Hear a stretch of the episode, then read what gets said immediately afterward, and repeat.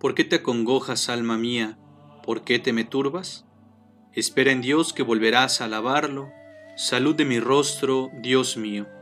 Hermanos y hermanas, los saludo nuevamente, deseando que se encuentren muy bien con la gracia de Dios. Una vez más me encuentro con ustedes compartiendo la fe. Las palabras que escuchamos al inicio pertenecen al versículo 6 del Salmo 41 y son una invitación del salmista a evitar la nostalgia poniendo nuestra confianza en Dios, que tanto nos ama y que en las circunstancias actuales se manifiesta de nuevo como nuestro Salvador. Con lo que hemos reflexionado en los anteriores podcasts, ¿cómo debemos vivir y enfrentar este tiempo? La actitud que debemos adoptar, asumiendo las enseñanzas del Señor Jesús, es la de una esperanza realista. Esto quiere decir que debemos alejarnos del optimismo ingenuo que nos lleva a pensar que todo estará bien solo porque sí, o que nos hace pensar que mágicamente todo se resolverá de la noche a la mañana. Pero tampoco debemos irnos al otro extremo, el del pesimismo que nos hace ver la realidad de manera catastrófica y fatalista. Observando la realidad de una u de otra forma, cada uno de nosotros experimenta dolor, tristeza y sufrimiento. Pero puesta nuestra confianza en Dios como personas de fe, abrimos la puerta de nuestro corazón a la esperanza que nos infunde el amor y la misericordia de Dios. La experiencia de saber que tenemos un Padre que nos ama incondicionalmente, que nos cuida y nos protege, despierta en nosotros la esperanza de que pase lo que pase, nos encontramos abrazados por el amor infinito de Dios.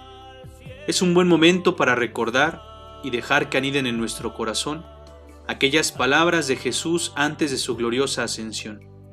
Yo estoy con ustedes todos los días hasta el fin del mundo.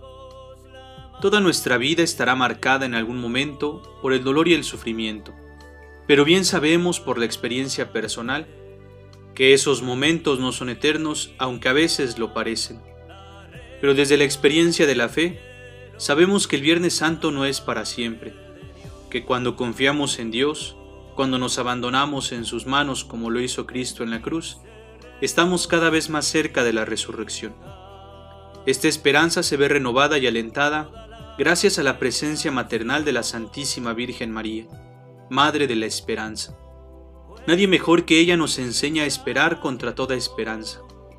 Ella que en su vida experimentó el dolor, la angustia y la incertidumbre en diferentes momentos, pero que supo poner su confianza en Dios, que se abandonó a la voluntad del Padre. Ella nos acompaña en el duro caminar de la vida y nos anima a esperar en las promesas del Señor, porque ella bien sabe que Dios es fiel a su palabra. Dejemos que su amor de madre nos abrace, que su maternal protección e intercesión encienda nuestro corazón en la fe y en la esperanza.